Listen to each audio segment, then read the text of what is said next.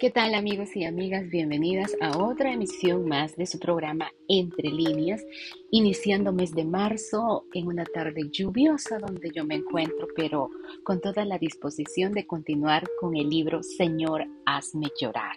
Hoy en su capítulo 17 tenemos un título muy interesante, casi una victoria.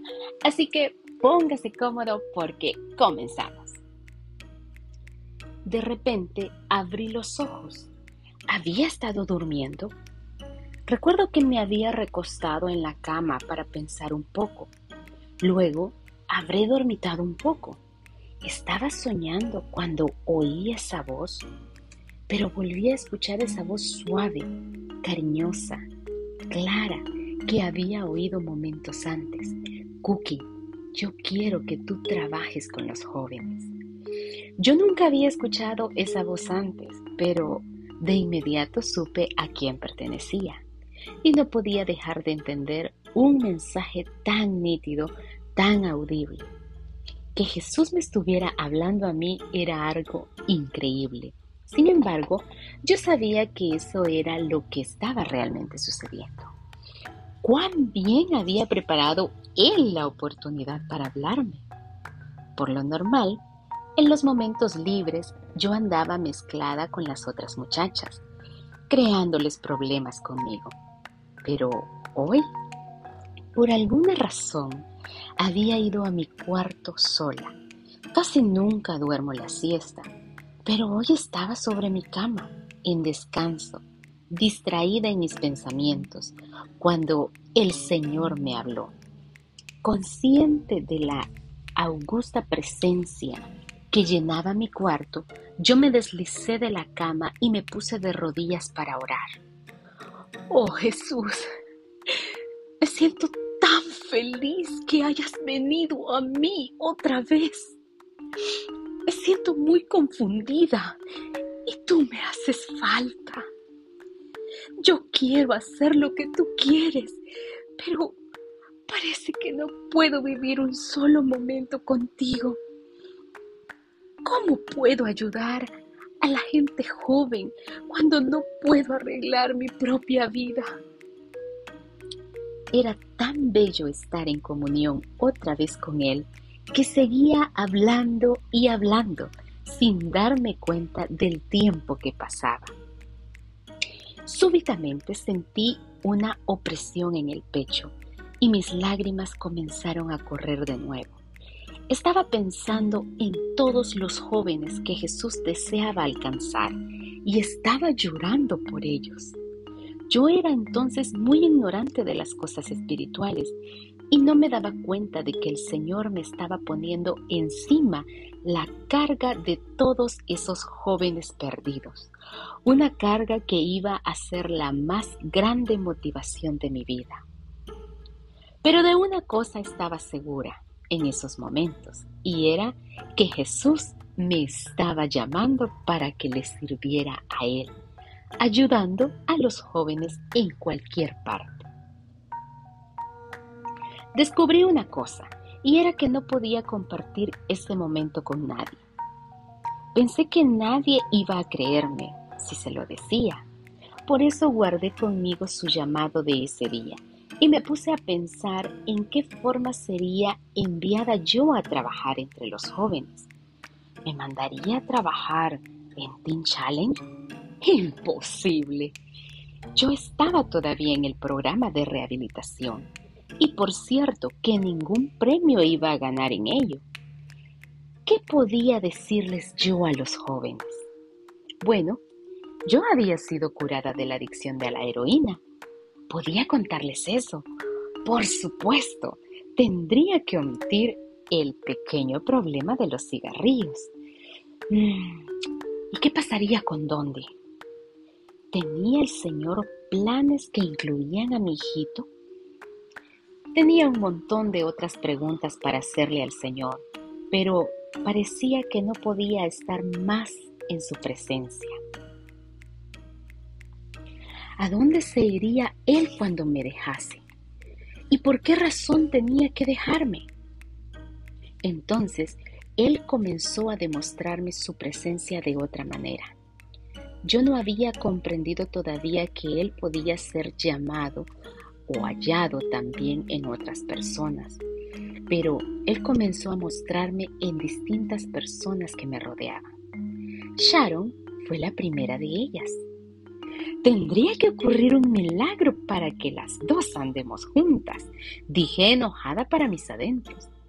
Ella estaba encima de mí la mañana entera, con una y otra queja acerca de mi comportamiento.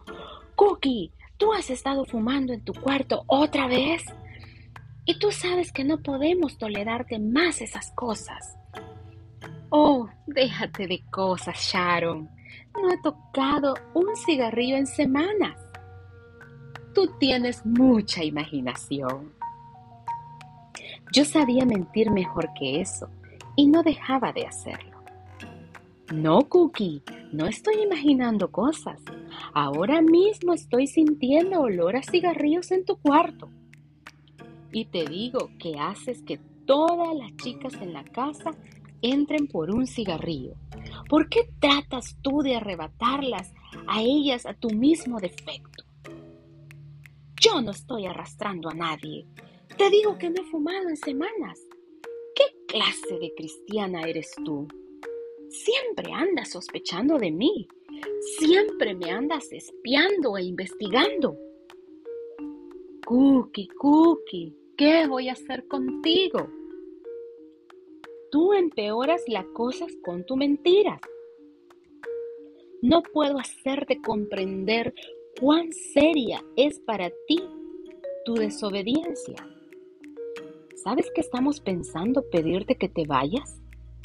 ¿Por qué no nos escuchas? Nosotros queremos ayudarte, bien lo sabes. Yo agarré al vuelo sus palabras. Échenme, pues no me importa nada. No es nada agradable vivir con gente que no tiene confianza en una. Y me encerré en mi cuarto dando un portazo. Yo sabía que la equivocada era yo, pero no podía perder la oportunidad de ensarzarme en una discusión.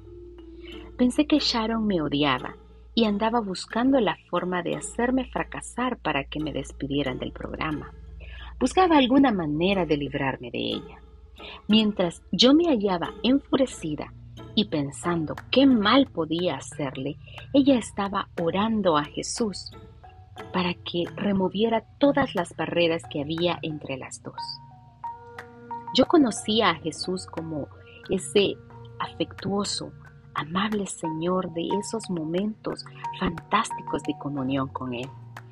Todavía no había aprendido que Él es también el Señor de los momentos difíciles, de las situaciones desagradables. Sharon lo conocía a Él mucho mejor.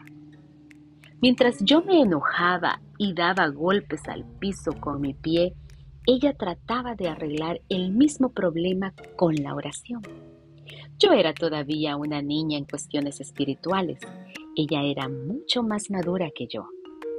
Por supuesto, el Dios al cual ella se dirigía era el mismo Dios al que me dirigía yo y que estaba empezando a conocer.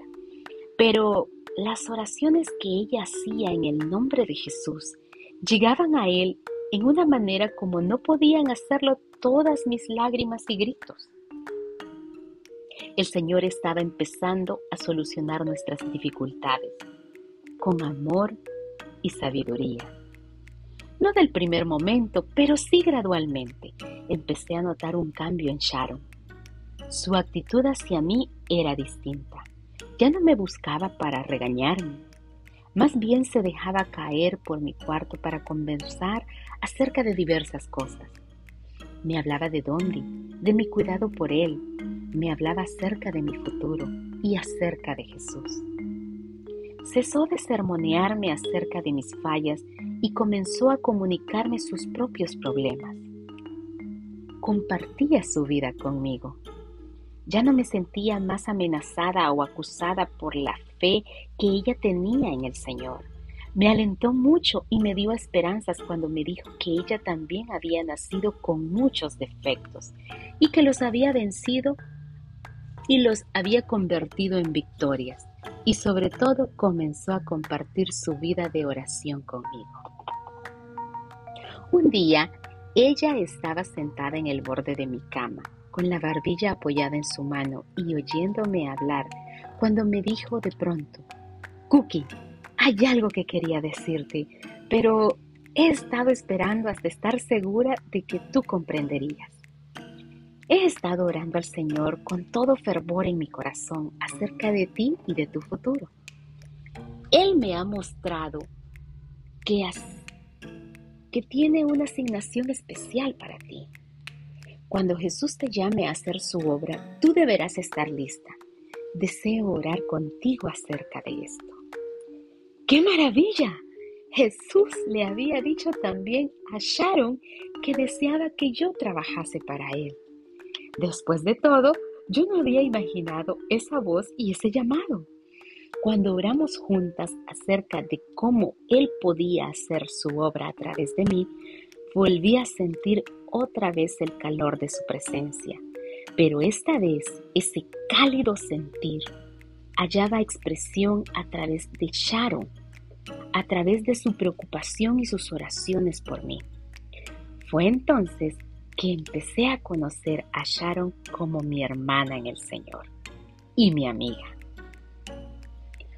Cuando mis relaciones con Sharon comenzaron a mejorarse de esa manera tan hermosa, otro pensamiento vino a quebrar mi corazón.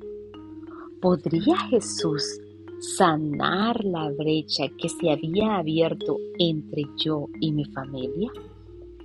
Yo le había escrito a Nina como una semana después de mi conversión en Pittsburgh y le había dicho cómo había encontrado a Jesús y cómo había decidido llegar a ser una verdadera cristiana.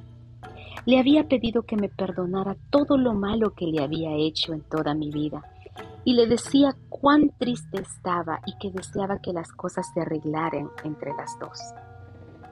Yo sabía que iba a tener que esperar un poco antes de recibir alguna respuesta, si es que tenía alguna. Como Nina no sabía leer, mi tío le leía las cartas. No estaba muy segura de que ella habría de desear escuchar la lectura de la carta después de saber quién la mandaba. La última vez que la había visto fue como unos cuatro meses antes que yo fuera a la primera reunión en Tinchalen. Mis últimas palabras para ella cuando de nuevo me echaba de la casa había sido, puede ser, Nina, que yo tenga que vivir más contigo. O que no. Puede ser que yo sea más afortunada este año. Tú te estás poniendo muy vieja ya. Nina, me harías un favor si te murieras pronto. Estas palabras me parecieron estupendas cuando las dije bajo la influencia de la droga, pero eran muy malas ahora para comenzar una amistad. Sin embargo, tuve noticias de Nina. Ella me envió una breve nota en que me había dicho que se sentía feliz de la decisión que yo había hecho y porque me sintiera contenta. También se sentía feliz de tenerme lejos de Nueva York y que ella esperaba que nunca volviera. Era la misma vieja Nina, siempre diciéndome lo que tenía que hacer. Nunca dejaba pasar la oportunidad para darme instrucciones, no importaba cuán breves fueran, pero por el hecho de decir lo que debía hacer, me hizo ver que ella no confiaba del todo en mí y de que yo había hallado por fin la solución a mis problemas. Yo todavía no era tan sensitiva para comprender cabalmente los sentimientos de los demás, pero empezaba a darme cuenta de cuáles podrían ser los sentimientos de Nina hacia mí con todo lo que yo le había hecho. Yo estaba muy sorprendida de que ella me hubiera escrito y satisfecha con el tono de la nota. Sharon estaba casi más consciente que yo de mis sentimientos acerca de mi familia y en especial de Dondi, las dos juntas habíamos orado a menudo por mi hijito y nuestro futuro, pidiendo al Señor que nos permitiera vivir juntos otra vez. Sin embargo, yo no estaba preparada para recibir la respuesta de Dios. Una mañana Me llamaron para hablar con el señor Mitchell, quien, juntamente con su esposa, tenía a cargo el hogar de las muchachas. Estaba segura de que me iban a decir que me fuera a causa de mi costumbre de fumar, que no había dejado todavía. Pero cuando entré en su oficina, lo encontré hablando con Sharon, que tenía una sonrisa de oreja a oreja. Siéntate, Cookie. Deseamos preguntarte algo. El señor Mitchell estaba sonriendo también. Las noticias no debían de ser del tono de todo malas, a menos que él estuviera contento de poder librarse de mí. Sharon aquí me ha estado diciendo que tú estás muy preocupada y muy triste acerca de tu hijito Dondi. Ella piensa que eso te deprime al mismo tiempo que el Señor quiere levantarte. ¿Te parece que sería de ayuda para ti que pudieras tener a Dondi aquí contigo? No podía creer a mis oídos porque ellos se arriesgaban a alterar su magnífico programa tan bien trazado y estructurado justamente por mí, la más indisciplinada y la mayor causadora de problemas. No sabía si debía llorar o reír, así que las dos cosas a la vez. Oh, ¿qué puedo yo decir? ¿Puede él realmente venir aquí? No lo puedo creer. Eso me haría tan feliz. Se hicieron todos los arreglos necesarios y Nina accedió a que donde viniera de visita a ese lugar por un tiempo. Por fin estábamos juntos. Yo estaba asombrada de ver que tenía un hermoso hijito. ¿Era yo realmente la madre de ese rollizo chiquillo de piel muy blanca y abundantes cabellos negros y ensortijados? Estaba un poco pálido, pero tenía los ojos más negros y más grandes que yo había visto en toda mi vida. Sorprendentemente, esos ojos no mostraban ningún temor, ni, ni ninguna renuencia de quedarse conmigo. Al principio parecía un poco tímido, pero no obstante, el hecho de que yo nunca había sido una verdadera madre para él, él me aceptó enseguida como su mamá. Comprendí que solo un milagro podía haber hecho que él me amara y confiara en mí. En verdad que yo no había hecho nada nunca para ganar su afecto. Poco después de la llegada de Dondi, recibí también la visita de Nina. No había podido resistir el impulso de venir a ver su ermita. En verdad estaba ahora regenerada. Y saber cómo estaba cuidando de dónde. Por eso se hizo traer por mi tío. Si yo había esperado que este encuentro iba a ser uno de besos, abrazos y lágrimas y palabras de perdón, estaba muy equivocada. Fue una visita muy agradable, sí, pero Nina tenía desconfianza todavía.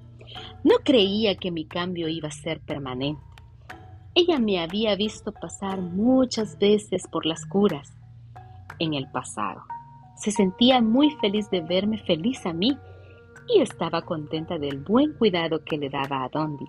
Pero fuera de eso solo podía decir, mantente bien lejos de Nueva York.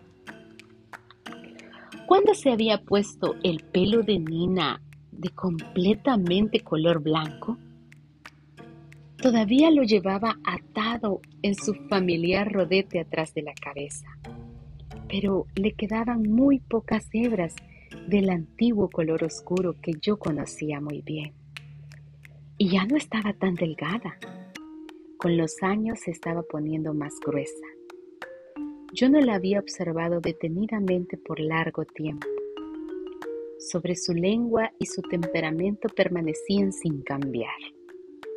Seguía siendo cáustica y mandona como siempre, apenas suavizada por el paso de los años, pero había venido a verme y con eso yo sentía que sepultaba muy en el hondo dentro de ella había todavía un resto de amor por mí. Yo no podía culparla por el hecho de que ella no quería tratar mucho conmigo todavía, pero al menos su visita abría la puerta para la esperanza. Realmente yo debía sentirme muy feliz en esos días. Mis diferencias con Sharon se habían resuelto hermosamente. Tenía a mi hijito conmigo por un largo periodo, como nunca lo había tenido desde el día que había nacido. Y la comunicación con Nina se había restablecido. Las situaciones que me permanecían imposibles algunas semanas antes habían comenzado a resolverse de la, de la manera más fácil. Un padre muy amoroso se estaba preocupando por mí. Pero algo andaba mal todavía. Aún no gozaba en mi vida de la alegría y el amor que veía en otros cristianos, tales como David Wickerson, Ruth Cowhill y Sharon. Todavía seguía sombria, y pesimista acerca de todo. Y todavía era rebelde e indisciplinada. Me faltaba poder para vencer el hábito del cigarrillo y todavía no podía entender la Biblia y orar de la manera que deseaba hacerlo. No podía tampoco mantenerme cerca de Jesús. Yo lo había visto a Él vivir en la vida de otros y lo que más suplicaba era su presencia en la vida mía. ¿No era suficiente que yo lo amara a Él? Yo sabía que Él podía darme cualquier cosa que yo necesitase, pero ¿qué era lo que yo andaba buscando? No tenía manera de identificar cuáles eran mis verdaderas necesidades. Y es así como concluimos nuestro capítulo de hoy, siempre recordándote que entre líneas es el espacio donde leer te es más fácil. Y también queremos recordarte que puedes comunicarte con nosotros a través de nuestro email entrelíneas.lectura.gmail.com.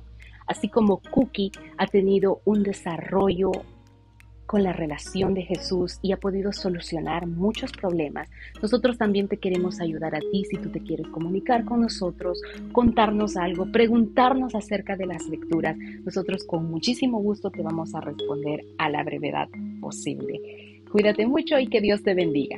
Adiós.